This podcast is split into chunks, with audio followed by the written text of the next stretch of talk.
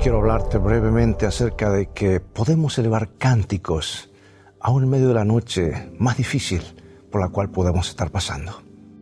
Leo de la palabra de Dios.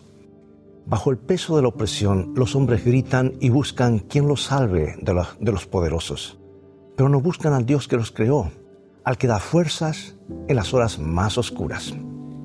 Su nombre era Juliek. El autor Elie Wiesel, ganador del Premio Nobel de la Paz. Un amigo mío ya fallecido lo conoció en camino a un campo de concentración nazi. Y junto con otros cientos de judíos fueron forzados a permanecer durante tres días en, una, en unas barracas en el pueblo de Gleiwitz. Apiñados en un cuarto, muchos se sofocaron hasta morir. La mera masa de cuerpos humanos simplemente agotó el suministro de aire. Entre estos cuerpos retorcidos, Eli notó al joven y demacrado Juliek, quien sostenía un violín cerca de su pecho.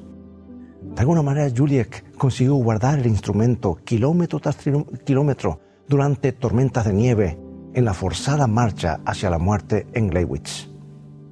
Ahora Juliek luchaba por liberar sus piernas. Apretujado entre los cientos de muertos y moribundos, lentamente colocó el arco sobre las cuerdas y comenzó a tocar una pieza de un concierto de Beethoven. Se produjo una hermosa melodía, pura y misteriosa, en esa horrible habitación en la oscuridad, Eli escuchó el sonido del violín. Eli sintió como si el alma de Juliet estuviera en el arco, como si toda la vida flotara en las cuerdas. Y Eli siempre recordaría el rostro pálido y triste del joven mientras se despedía tierna y suavemente de su audiencia de moribundos. Esa noche Eli se durmió escuchando el concierto de Beethoven. En la mañana vio a Juliet, su cuerpo doblado, muerto. A su lado yacía su violín, roto y pisoteado, pero el canto permaneció.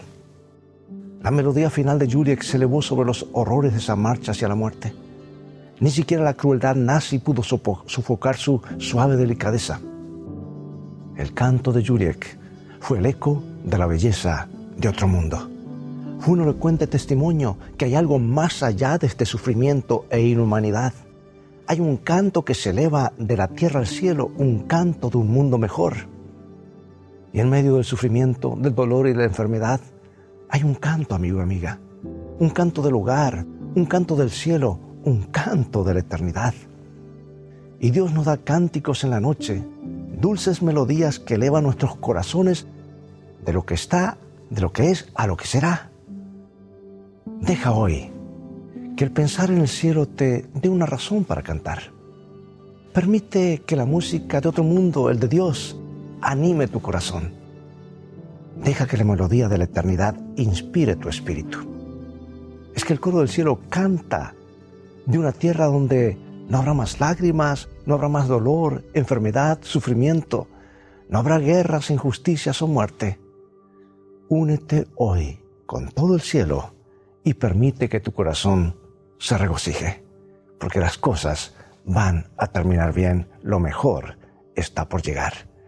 Dios te bendiga y recuerda, en el viaje de la vida las cosas van a terminar bien si tienes a los principios de la Biblia como tu GPS y a Jesús como tu guía, porque esa es una mejor manera de vivir.